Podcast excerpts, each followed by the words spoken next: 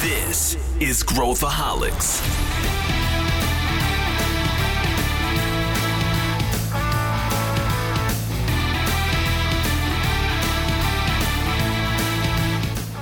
Você já ouviu falar no mashup? Pois é, hoje é um mashup de dois podcasts. A gente pegou o podcast da Stella e o podcast Growthaholics e juntamos em um combo especial para você. A gente dividiu esse episódio em duas partes. Na primeira parte, o Edson e o Daniel entrevistam. Foi uma conversa super divertida, onde a gente colocou várias coisas que a gente gosta e está fazendo.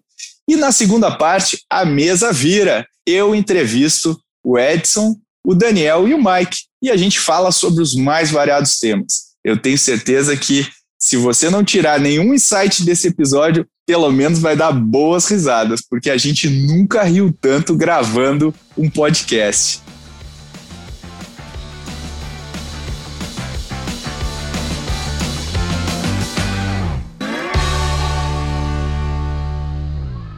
Boa, agora sim, agora sim eu posso fazer perguntas. Eu tava me, tava me coçando para conseguir fazer perguntas aqui para os caras. Tem os, os caras espertos, desprovidos de cabelo, e o que não tem de cabelo, eles têm de conteúdo, inteligência desde o início.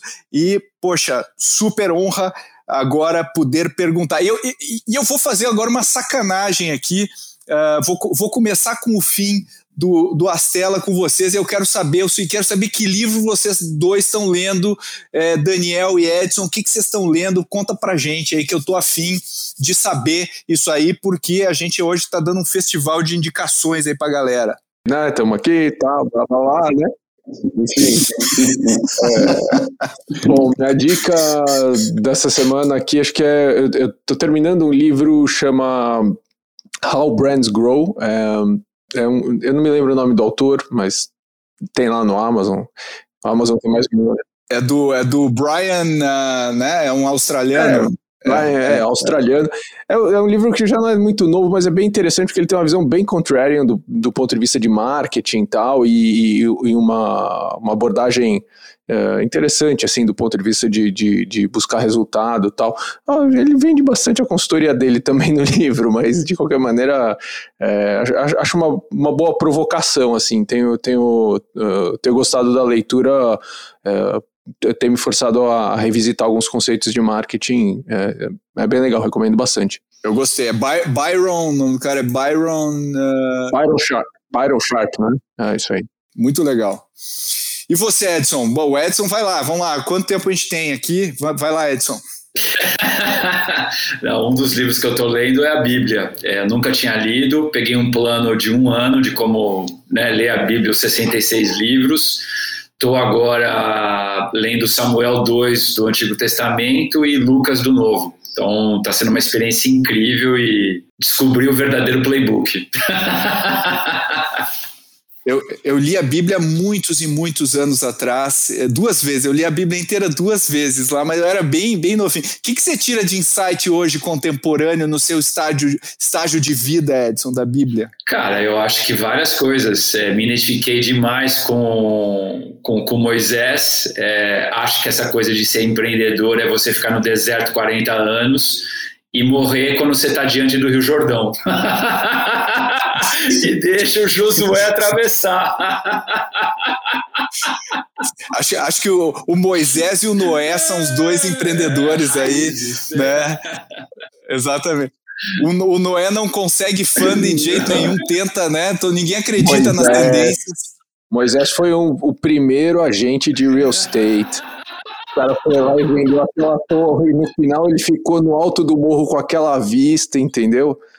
Presta atenção, esse cara é esperto. E vendeu o deserto, né? Vendeu caro ainda. Aí beneficiaria bastante se tivesse o Waze, né? Porque teria andado 40 anos. É verdade, é verdade. Mas eu, eu gosto, eu, eu, gosto dessa filosofia de, de os clássicos aí, né? Ler o Marco Aurélio, ler a Bíblia, são os caras, né? A gente vê que é, é, tem muita sabedoria e muitas vezes é reciclar, né? A gente recicla over and over na, na sessão de autoajuda. É, os mesmos, é o mesmo Napoleão Hill, é o mesmo né, cara de, de sempre. é, reciclado, reciclado, reciclado. E, e, vamos, vamos, vamos uh, pegar as ferramentas que vocês usam para a gente entrar. Agora, agora eu estou curioso, tá? Por isso que eu fiz essa ruptura no roteiro, mas eu quero saber que ferramenta é imprescindível para vocês dois aí no, no, no, dia a dia, Edson e, e Daniel. Ah, putz, do meu lado, é, acho que né, nesse mundo remoto, mas a combinação Slack, Notion e, e, e Zoom, né? No, tá, tá, super. E, e, o Google Calendar, né? Assim, com isso aí minha vida fica sob controle. É, mas acho que uma coisa assim que tem crescido demais para mim realmente é usar o Notion para tudo, né? E, e uma ferramenta mais recente assim nas nossas vidas que é o Affinity, né? A gente trocou o CRM lá de, de anos, ali oito anos lá num, num outro CRM, a gente fez migrou esse ano e é, tem tentado usar, acho que todos nós né, estamos usando a ferramenta no máximo ali e é, é poderoso o negócio, então acho que tá, organizar a informação é, e, e, ter a memória de tudo é um negócio fundamental no, naquilo que a gente faz, né, então... É, todos os caras cool que eu conheço usam Notion. Notion is Notion, é. não. É. Notion é, é, é, é eu, eu, uso a ferramenta que o meu avô usava, né, que é o Evernote, que o avô, né, o, o avô dele passou para ele. E, e, você, Edson, o que, que, que você usa aí? O que, que você diz pra ah, gente? Tudo que o Dani usa, menos o Notion, eu sou o Google Drive. É, not cool enough. Not cool enough. Legal, legal. E bom, vamos, vamos começar com a, com a, nossa jornada aqui. A gente queria falar um pouquinho de, sobre investimento, sobre como é que está esse mercado, um pouquinho da, da, da, jornada como um todo. E vocês estão nas trincheiras aí fazendo um trabalho fantástico, né? O Edson e o Daniel já há bastante tempo, consistente, né? O, Edson é o rei do é o rei dos playbooks aí, né? É, não, é tanto, né? não é à toa, né? Que nós temos o nome playbook aí nos, nos materiais. Mas eu queria perguntar para vocês a, a, uma pergunta parecida com o que vocês me fizeram. Como é que vocês acham? Qual o diagnóstico de vocês em relação ao mercado de VC hoje? O que, que vocês acham? O que está acontecendo? O que, que é legal? The Good, The Bad and The Ugly, né? O que, que é legal, o que, que não tá tão legal, o que, que vocês acham que vai ser corrigido, qual é a visão crítica de vocês sobre o mercado de VC? É, acho que é um, é um mercado que está que, que, que tá vivendo várias transformações ao mesmo tempo, né? Acho que todo mercado que entra no modo de hypergrowth, é, é, obviamente, começa a acontecer muita coisa ao mesmo tempo. Eu acho que, de um lado, eu acho que tem um ciclo virtuoso aí nos players que, que tem track record, que estão já há bastante tempo e que tem aí passado recente, né, bastante sólido para demonstrar e um círculo virtuoso. Acho que muita gente querendo entrar no mercado, né, a gente tá vendo novos gestores e vai ver mais, né? E acho que a gente nem não viu nem o começo disso, né? Eu acho que a gente vai ter muito empreendedor aí que está tendo liquidez, que, que vai passar por período de earnout, de alguma coisa assim, e, e vai querer também uh, começar a investir de maneira institucional, né? Então, uh, uh, acho que é um mercado que que está em, em, tremenda ebulição. Nessas horas, obviamente, uma coisa, um monte de coisa boa acontece, mas também para o investidor, né, vira um momento de, de você ter um olhar bastante crítico na tua diligência, né? É, acho que uma coisa é cuidar do seu próprio dinheiro, outra coisa é cuidar de dinheiro dos outros, né? Então, você ter uma solidez nos teus critérios de decisão, né? A, a, a, solidez da sociedade é um negócio muito importante, né? Então, você entender, né? Acho que eu, eu sempre digo, a gente tem um trabalho estranho, né? Porque a nossa venda é entregar dinheiro. Né? Quando a gente fecha um deal é porque a gente vai fazer um cheque, né? E, e mas isso é, uma, uma é, um, é um trabalho muito complexo né? E que exige, acho que dentro da gestora, um nível de maturidade muito grande, né? Eu sou mais novo, sou, sou caçula lá nas telas, obviamente me beneficiei, né, de, de tudo que, que o Edson e a Laura já tinham tomado no lombo ao longo dos anos, né? Mas, mas eu acho que isso é um ponto muito crítico, tanto para o investidor que está chegando na classe de ativos agora, como também para o empreendedor que de um lado é bom, vai ter mais fundos para escolher, sem dúvida, né? Mas lembrar que ele vai, vai assinar um contrato com alguém que ele vai ter uma jornada longa, né? Sete, dez anos, né? Mais que muito casamento, né? Certamente. Certamente. Certamente. Qual, qual, qual, Edson, qual que é o ugly? Cara, o ugly é, é a hiperatividade, né? É, a gente tem que se manter competitivo é, de uma maneira intensa. Então, a gente dorme e acorda pensando no que, que a gente vai fazer para os melhores empreendedores se interessarem por nós e não pelos nossos competidores. É, isso, isso faz com que a gente tenha que ser relevante no dia a dia das empresas que a gente investe, nos empreendedores que a gente gostaria de investir. É, e acho que isso é, é, é, é super demandante, né? Então, assim, é um trabalho de 16 horas por dia, 7 dias por semana, 365 dias por ano, é onde você tem que estar na frente dos melhores caras e, e, e buscando ser a preferência deles, porque quem escolhe são os melhores empreendedores. Exato, Muito exato. O é, que, você acha, Mike? Não, eu ia perguntar, né, o Daniel falou dos, dos novos gestores, né, e a gente estava até falando antes, né, no podcast da Estela, que o ecossistema cresceu muito, e, e assim, eu, fiquei, eu, eu, fico bastante espantado com a quantidade de novos gestores que vem, né, estão aparecendo, talvez nos últimos dois, três anos, e aí eu me pergunto, tem LP, né? Tem investidor para tanto fundo no, hoje no Brasil? Como é que está esse outro lado da competição, né? O Edson estava falando da competição entre VCs para atrair as melhores startups, o deal flow. Como é que está o outro lado da moeda, né? Tem grana para todo esse, esse, esse novo universo? E, e quem são esses caras? Vocês têm isso? Tem. Bom, a gente acabou de soltar uma pesquisa, né? Então, para quem tiver interesse, é astelainvest.com.br VC Brasil, tem, tem um, uma versão compacta ali do relatório. É, assim, o que, que a gente vê, e principalmente fazendo uma comparação com o mercado norte-americano, né?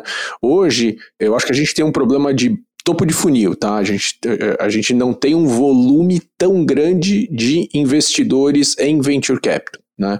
O Brasil tem mais ou menos aí umas. De, esses números são, são um pouquinho difíceis de estimar, mas alguma coisa na faixa de, de 12 a 15 mil clientes é, private bank para cima, né? que em tese são clientes que teriam potencial hoje de estar tá entrando em fundos que, que têm uma liquidez né, 10 anos. Né? Então, enfim, é é, eu, eu acho que não é uma classe de ativos que, que ainda possa alcançar uma massa de investidores. Né? Então, nesse sentido, é difícil estimar quantos desses 12 mil são cotistas de venture capital, mas certamente é um número muito diminuto, tá? Tem, tem um número muito grande ainda para crescer uh, nas famílias, em indivíduos uh, de alta liquidez, né? Que, que muitas vezes estão parados ainda na poupança, né? Então é impressionante, mas isso realmente acontece. E, e, e pessoas que, que não precisam dessa liquidez, né? Uh, em média, no Brasil, mesmo em quem já investe, também tem muito potencial de crescer. Né? No Brasil, em média, uh, hoje 60% do, do, de quem já investe tem a, até 5% da carteira em, em, venture capital. Né? Nesse, esse número nos Estados Unidos é o dobro, é 10%. Né? Uh, em média, quem investe aqui está exposto a quatro fundos, nos Estados Unidos ou a oito fundos, né? E aí quando a gente vê que a gente tem um pelotão de fundos no Brasil que hoje entrega resultado igual ou superior ao top quartile americano em dólar, ou seja, e você tem acesso a isso no Brasil, porque liga lá na Sequoia e pede para entrar. O cara vai te dar um ticket e fala, volta daqui a 30 anos, amigo, né? Então assim, é, é, eu acho que tem uma oportunidade muito grande para esse perfil de, de, investidor que, que, que pode abrir mão da liquidez em busca de um retorno superior, porque realmente hoje você tem um número de, de fundos no Brasil que certamente estão entregando retornos top quartile ou top decile né, global. Isso no Brasil em dólar, né? E tem acesso. Né? Então, é, não sei por quanto tempo mais isso vai continuar, né? porque também tem um limite de quantos fundos podem e devem crescer, né? porque no final a tese é o tamanho, né? se você quadruplica, quintuplica o fundo, você nem vai, vai investir aonde? Né, vai começar a fazer é, cheque, cheque maluco, né? Então, é, nesse sentido, é, é, importante analisar, mas eu acho que hoje é um momento muito bom para o investidor, porque ele consegue realmente entrar em casas que, é, que, na minha opinião, nos próximos 3, 4 anos, o acesso a esses gestores top quartile no Brasil tende a se encerrar também, e aí quem tá, tá, quem não tá, espero que a gente consiga aí sim criar um perfil que esse sim é um perfil que não existe ainda no Brasil em larga escala, ou eu diria só existe de maneira muito pontual, que é o investidor permanente de venture capital, né? Que é o cara que está exposto a duas ou três safras de venture capital e, e já está reinvestindo, né? Então você coloca um fundo novo no mercado, esse cara já está contigo, às vezes até duplicando, triplicando a aposta, porque ele está vendo o retorno que ele, que ele teve nas safras anteriores. Esse é um perfil ainda muito pequeno no Brasil e é o grande motor do, do, do, venture capital lá fora, através dos endowments, dos fundos de fundos, enfim, de grandes institucionais. Muito bom. Eu, eu achei sensacional essa resposta. A gente vai colocar o link lá para o reporte no, no, nas notas aqui do, do programa. Mas o que eu queria é, é agora virar um pouco. A gente tem muito empreendedor aqui que ouve a gente. E Edson, qual o playbook para o cara fazer fundraising hoje? Como é que você agora fazer uma. Um, vamos hackear aqui a cabeça do Edson. Qual que é o play? Como é que o cara levanta dinheiro hoje? Claro, é, é, ter uma empresa, ter uma empresa boa é o requisito número um. Mas supondo que essas condições sejam atendidas, é, qual seria o playbook? Cara, eu acho que eu pego carona no comentário que o Dani fez sobre a mudança do mercado, né? É, quando a gente se encontrava lá atrás em 2012 nos eventos do BR Tech, é, parece hoje que a gente estava jogando pelada com bola de meia. É, e hoje a gente está aqui na Libertadores e, e, e, acho que o ano que vem a gente está na Superliga. É, então, assim, o nível de profissionalização é, é, é, bizarro. Nos últimos dois anos, a maior parte do nosso deal flow qualificado vem de second timers, third timers. E esse cara vem com uma outra bagagem, né? Então, eu acho que isso é, é, é bastante significativo. E acho que para quem não tem essa experiência é, e está começando agora, ou está sendo de uma grande empresa para montar uma startup, é, o esforço tem que ser duas, três vezes maior para competir para ir passo com esse cara, né? Por capital e por capacidade de execução, porque esses caras eles têm networking, eles têm talento, né? Então os caras já trabalharam na, nos, nos unicórnios brasileiros e, e, já conhecem todo mundo, já têm acesso. É, então está muito mais difícil, muito mais competitivo. É, e eu acho que o playbook aqui é, é se comparar com os players globais. Né? Então não dá para você receber um pitch que não seja um pitch animal. Né? É, não dá para você olhar para um time que não seja um time animal. É, não dá, se você já tem tração, investir em alguma coisa que não seja uma atração animal. Né? Então, o nível de expectativa é, é, é, é muito grande. E, e, acho que essa é a maior característica do que a gente vive hoje em dia. É, eu tenho, eu tenho uma pergunta, né? A gente tem muito empreendedor ouvindo a gente. Quando você fala do second timer, é, é um cara que já empreendeu, deu certo, não sei, vendeu a empresa, fusionou, etc. Ou é um cara que falhou e que aprendeu e aí está com mais segurança, ou é talvez um cara que veio, e aí não é um founder, mas é um, um, um alto nível, não nem vou falar se level, mas um, um cara de, de alto nível numa, num unicórnio brasileiro. Quem é esse second timer? É, e é isso. Quem, quem é esse second timer que já, já tem essa bagagem, que consegue, sabe, jogar o jogo de, de né, lá, lá na, na Bundesliga, né? Quem são esses caras? Boa. A gente separa as pessoas dos founders em quatro tipos, né? Então, super founder, que é o cara que fez, vendeu é, e está fazendo de novo. A gente é, é, acha o Mafia Tech, que é esse cara que saiu né, é, de empresas de sucesso, de unicórnio, e, e já sai com o playbook montado. A gente encontra o executivo, que é o cara que saiu das grandes consultorias, dos grandes brancos, das grandes empresas, os incumbentes e sai para montar, e o, e o, e o, e o first timer, é aquele cara que tá, acabou de sair da faculdade ou teve uma carreira é, não no mundo de tecnologia e está começando a empreender agora. É, e o que a gente percebe é que os dois primeiros, né, o, o, o Super Founder e o Mafatec, eles têm uma vantagem competitiva muito grande, de, de rede, de investidores, de rede de talento e de ferramental de execução, né? Voltando para uma coisa que o Pedro é, sempre martelou, né? É, a execução desse cara é diferente, é, o addressable market desse cara é diferente e, e aí comparar essas coisas fica cada vez mais claro e, e obviamente que não dá para você investir só num tipo, né? É, a gente procura ter diversidade até de, de, de, tipos de empreendedores quando a gente fala de um, de um portfólio, é, mas a expectativa ela ela está aí. Né? Então, se a gente está falando de uma coisa pre-seed, tem que ser um time incrível, né? assim, estelar. Se a gente está falando de seed, a gente tem que estar tá falando aí de um crescimento de 15, 20% ao mês. Então a gente já não tem mais aquele tempo que a gente tinha alguns anos atrás para fazer os ajustes, né? É, aumenta o foco aqui, né? Melhora um pouco a eficiência ali, não.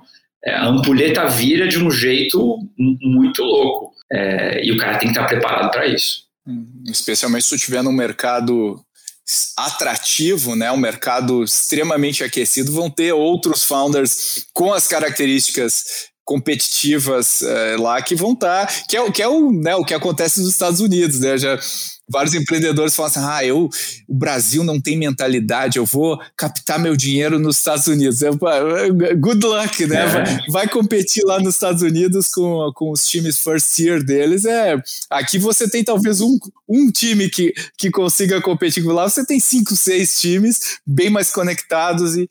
E agora, Dani, se, se a gente for olhar né, nisso que o, que o, que o Edson está falando, né, do, do, do time e tudo mais. Onde, onde que você acha que você vê a apresentação e vê e, e você consegue ver a apresentação versus o, o que acontece depois, né? Um mês, dois meses, um ano, dois anos.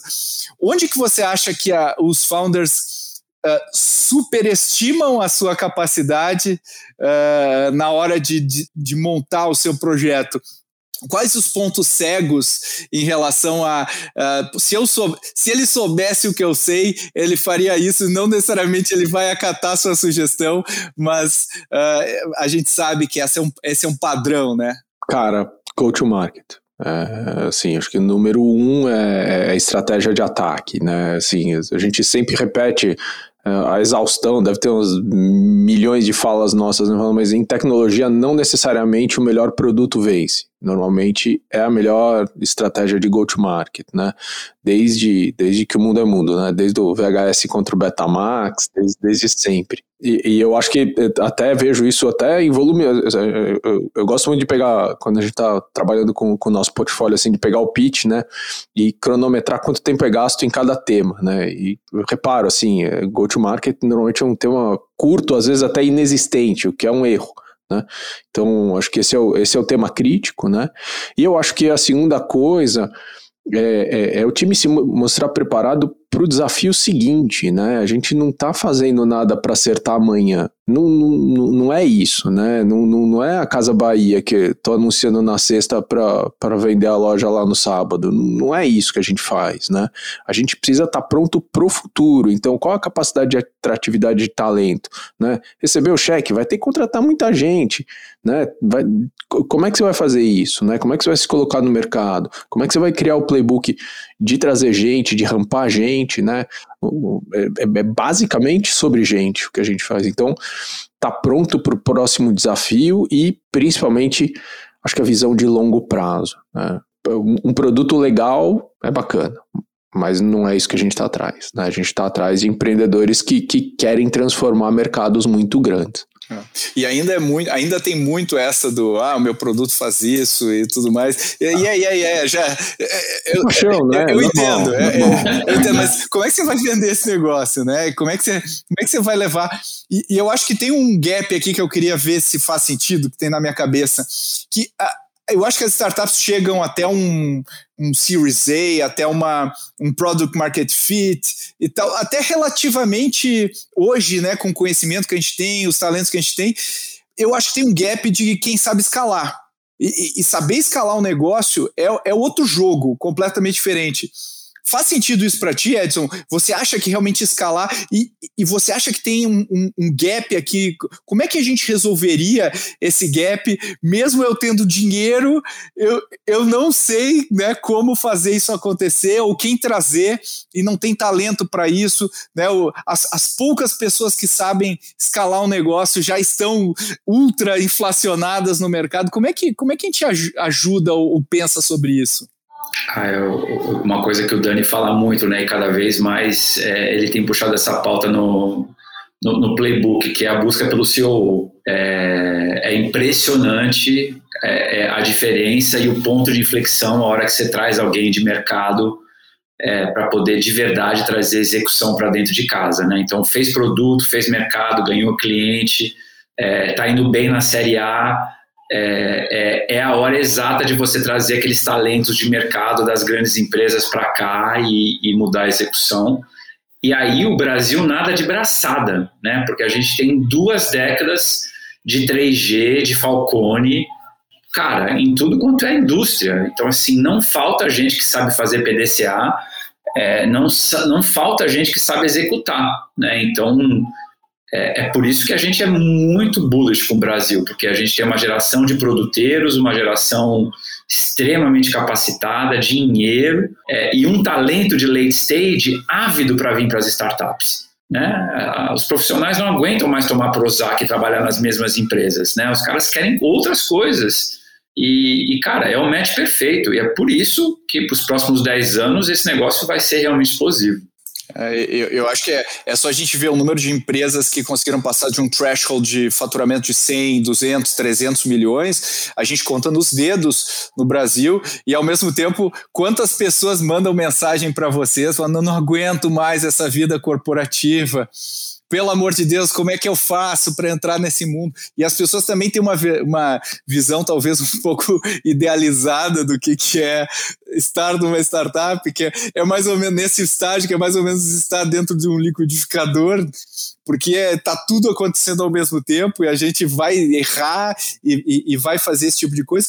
E, e aí, eu, outro dia eu estava fazendo uma reflexão comigo mesmo, é, é, um, é, um, post que não saiu, porque eu não consegui terminar ele, não, não ficou legal. Meus posts, às vezes, pequenos no LinkedIn, são quase haikais que eu tento é, é produzir, mas ele não ficou bom, mas, mas o raciocínio que eu estava fazendo é quando a gente pega um produto, às vezes de uma startup, eu acho que os 80% versus 20%. O que, que eu quero dizer com isso? A gente tem uma ideia e a gente produz uh, uh, o produto com todas as features que ele, que ele deve ter, tudo bonitinho. Isso é 80% do trabalho.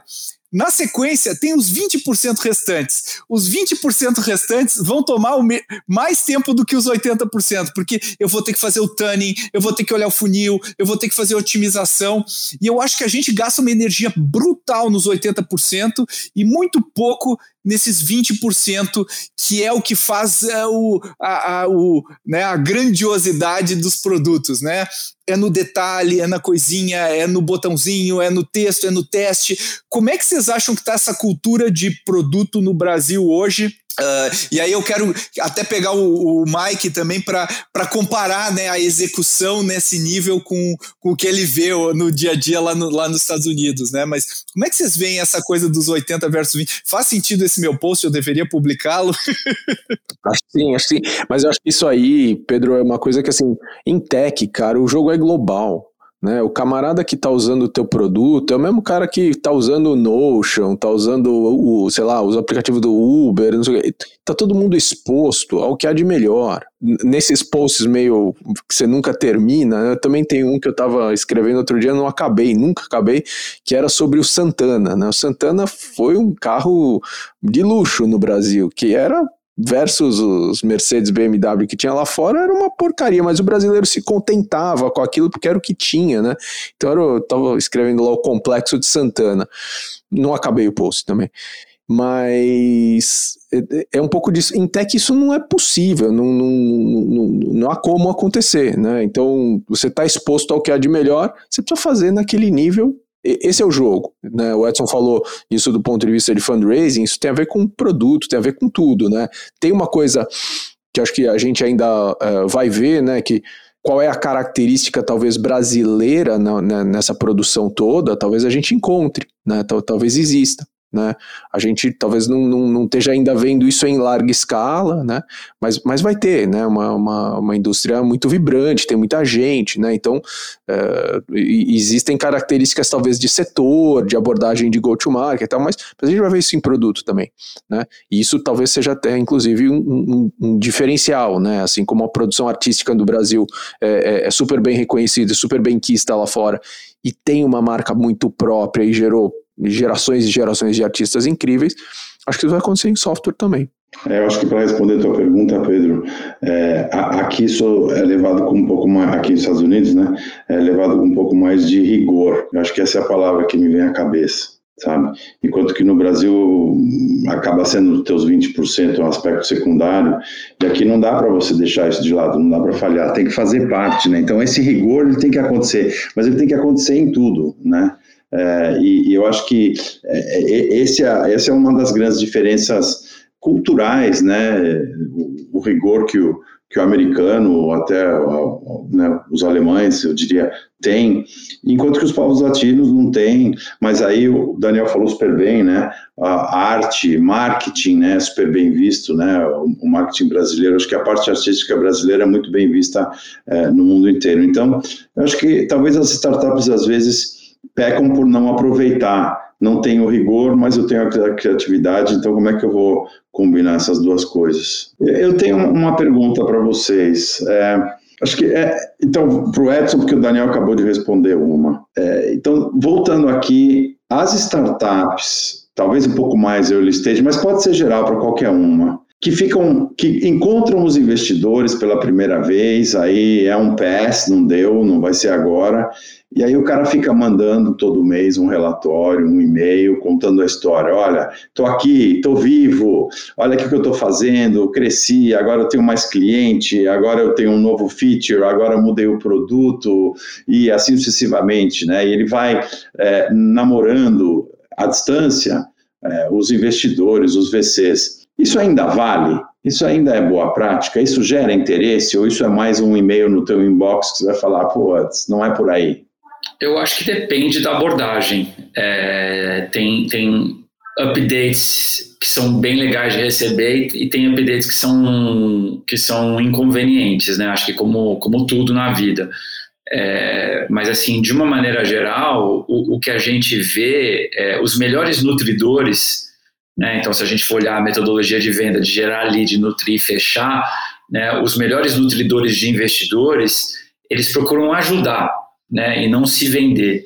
Né? Então, você vê os caras conversando com as empresas do portfólio, o, o Dani fala muito disso, né, do thought leader, é, esse cara traz a liderança mental dele para o processo da relação é, e busca criar uma relação consistente, não uma relação de venda transacional, né? Então, é, eu acho que talvez para mim aí fica um pouquinho do, do, do, do, threshold, né, entre o que enriquece uma possível relação e, e o que é aquela coisa do vendedor que está querendo só vender. É, acrescento aqui também a questão do longo prazo, né? Que, que acho que uh, o Edson está sempre reforçando assim no nosso dia a dia isso, e, e acho que, obviamente, né, é, o volume de horas é impressionante é muito relevante, né? Porque às vezes é um cara que você deu não há sei lá quantos anos atrás e esse cara retorna, volta como um super founder e, e, e vira um negócio incrível para você, né?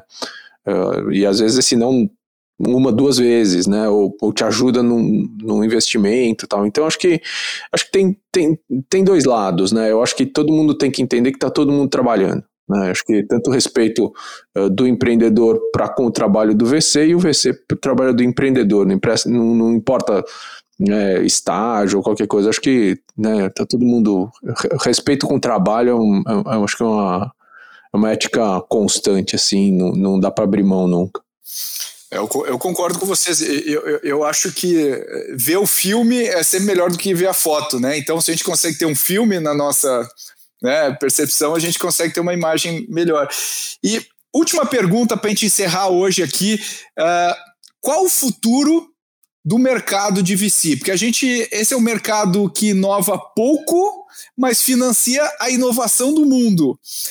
O que, qual que é o próximo, próximo passo para os VCs? Como que é o no, onde que é a evolução do nosso mercado? Mas eu, eu, gosto muito, o Dani tem um livro que ele gosta demais que conta a história do VC a partir dos baleeiros, né, que foram os primeiros grandes investidores de risco da história humana. É, e o que a gente faz existe há, há, há milênios. Né, quem financiou os navegadores, quem financiava os pescadores de baleia. E, e o que é interessante, eu gosto muito da Carlota Pérez, né, para quem nunca leu, eu recomendo demais Technological Revolutions and Financial Capital é, ela, ela destila cinco ondas de tecnologia nos últimos 250 anos e o VC de cada etapa é sempre o investment banker da próxima etapa. Né? Então, quem foi o investidor de venture capital do Graham Bell? O Warburg. Quem foi o investidor de, do, do, do, Rockefeller? O JP Morgan. Né? É, isso vai se repetir de novo. Né? É, e a gente começou ano passado o próximo ciclo de biotech. Né? Porque o que a gente vive hoje é fruto da, da Segunda Guerra Mundial. Tudo que a gente faz hoje é fruto da Segunda Guerra Mundial. Até então nunca tinha tido tanto dinheiro investido num negócio só. Como foi o ano passado. Nunca a humanidade investiu tanto dinheiro numa coisa só. Então, eu acho que nos próximos 10, 20 anos a gente vai virar dinossauro, porque software daqui 20 anos vai ser commodity. É, e nasceu ontem Biotech, né, que é o próximo ciclo dos próximos 70 anos. E a história vai se repetir como sempre se repetiu. Legal. É, eu concordo, isso é, é, cara, é humano, né? Não é, não é, é, é, um comportamento humano, né? Então eu acho que nossa indústria ainda está em muito crescimento aqui. Uh, a gente tem players é, generalistas, né, do ponto de vista de, de né, como a Stella, né, que, que atua em todos os setores aí de tecnologia. A gente vai começar a ver especialistas, né, que é os caras com, com uma abordagem vertical. A gente já tem bastante especialidade por tamanho de cheque, por estágio e tudo mais. É, isso vai crescer, crescer, depois vai chegar num platô, como tudo na vida, né? É, e aí pode ser que exista consolidação, né? Não, não, não tem grandes, grandes segredos. O que é importante é que sempre haverá uma nova revolução tecnológica, que acho que é isso que, o Edson estava colocando. Né? Então, talvez a gente não vai investir em software como a gente conhece hoje, a gente vai investir em, em, em biologia. Né? O que eu acho muito mais relevante, assim, e para falar a verdade, é, assim, penso pouco aí nessa questão tanto de futuro, até porque provavelmente esse futuro, quando ele chegar, já não é mais na minha gestão, já vou estar embaixo da terra. Mas eu... calma aí, ó, tem revolução biológica, né? E, e biotech. Não, não é. Eu, eu sair do home office um pouco, mas eu acho que tem uma coisa da, da gente estar tá focado em coisas grandes, né? Em problemas grandes, resolver problema grande. A gente até agora, a gente fez um monte de coisa, mas no final, no final, né, todo esse dinheiro, né, que transformou, sei lá, a indústria de serviço, a indústria de, de, de mídia, de comunicação. Imagina se todo esse dinheiro que foi investido até agora em, em, em, em serviço, por exemplo, tivesse sido investido em saúde. Né? A gente provavelmente não estaria vivendo a pandemia que a gente está vivendo. Né? Não fizemos, mas vamos fazer agora. Né? E eu acho que assim, grandes setores, né, como saúde, é, a, a, acesso financeiro, né, não, não só essa coisa de fazer transação mais rápida, o investimento, mas re, realmente re, repensar né, o acesso a dinheiro, né, a, a maneira como a gente trabalha, a maneira como a gente aprende, né, são problemas muito grandes que a gente ainda não resolveu. Né? A gente só vem fazendo eles da mesma maneira, mais rápido. Né? Com a ajuda da tecnologia. A gente ainda não está fazendo eles de maneira diferente para muito mais gente que poderia estar tá se beneficiando disso. Então, para mim, a nossa indústria ainda tem um ciclo muito grande. É um ciclo, obviamente, de, de apostas é, mais difíceis, né? mas acho que de recompensas tanto financeiras quanto, espero, sociais melhores ainda para todo mundo. Gostei. E você, Mike, qual que você acha que é o futuro? Não, eu, eu, concordo. É bom. Você perguntou. Eu concordo com tudo que eles falaram, né? Sobre, sobre acho que biotech. Como eu falei, eu mesmo tive uma e, e a, a, a, eu falei com 3 mil pacientes pessoalmente e era o que me dava mais satisfação era poder ajudar as pessoas, né? Então acho que a gente tem um trabalho grande pela frente, a gente deveria concentrar concentrar nele. É, Agora, o futuro do VC, todo mundo fica falando, será que a análise de startup vai ser substituída por inteligência artificial? Né? Será que a máquina vai substituir as pessoas? É, né? Vocês estão sacudindo a cabeça aí que a gente está se vendo. É, eu também não creio muito, né? Talvez vai ajudar crunching numbers e fazer projeções e, e ajudar um pouco na futurologia, mas eu acho que ainda o componente pessoal não, não vai ser eliminado, é, nem agora, nem daqui a 70 anos, quando a gente estiver só investindo em biotech. I hope so, porque eu acho que é sensacional o que vocês falaram aqui. É, e, bom, eu não vou estar aqui com certeza, bom, nunca sabe como você falou, né? De repente tem, um, tem uma, Vai, que. que. É, mas eu não acho que o ser humano tem que viver tanto tempo também, mas isso é uma discussão para outro podcast. É, e, e, então, é, eu acho que o nosso componente humano ele não vai ser substituído nunca, né? Isso para mim é meio mito. Então, é, é, é isso que eu também acho. Seremos cada vez mais humanos com a tecnologia. Bom, estamos che chegamos aqui no nosso no final do nosso episódio é, combo de hoje. Eu queria, queria agradecer muito aí todo mundo que participou dessa brincadeira aqui, Edson, Daniel, Mike, super prazer ter vocês aqui nessa conversa. Fiquei super empolgado, super feliz de conversar. Vocês fazem um trabalho fantástico. A gente é super fã do trabalho uh, que vocês fazem. A gente gosta e vice-versa. Opa! A gente ama o que vocês fazem. E obrigado também por ter, ter, estimulado esse papo, senão ele não ia acontecer, né? Então veio do Pedro a ideia, pô, Senão a gente não tava fazendo. Eu acordei, eu falei assim, cara, vou mandar mensagem pro Edson. Vamos, fazer uma coisa diferente. E eu, eu acho que é isso aí, cara. Vamos colaborar, vamos, né? A gente está criando o nosso um, um, Brasil melhor aqui, tá todo mundo junto criando o um Brasil melhor, independente dos retornos dos fundos, o output é muito bom pro, pro que a gente pro que a gente quer aí para o futuro. Então, Parabéns pelo trabalho, obrigado pela participação. Espero que vocês que estejam nos ouvindo tenham tirado insights, com certeza, várias dicas de livro e, e apps uh, vocês tiraram dessa conversa e espero que a gente faça um segundo round aí, né? Boa, vamos fazer vários. Só escolher a data. Legal. Boa. Valeu. Obrigado, senhor. Valeu, senhor. Valeu, gente. Bom. Valeu. E aí, pessoal, gostaram dessa jornada maluca que a gente fez? Bom, se você gostou do podcast da Stella, não deixa de assinar. É um podcast que a gente é super fã, a gente gosta do trabalho que eles estão fazendo, então vai lá e assina o podcast da Stella, além, obviamente, de compartilhar esse episódio com essa rede. E se você acha que tem outros podcasts que você gosta, que valeria a pena a gente fazer um mashup desse, faz uma sugestão para a gente. Comenta com a gente nas mídias sociais que a gente vai atrás. A gente gosta muito de inovar e a gente precisa inovar em tudo que a gente faz. Então, a gente se vê logo logo.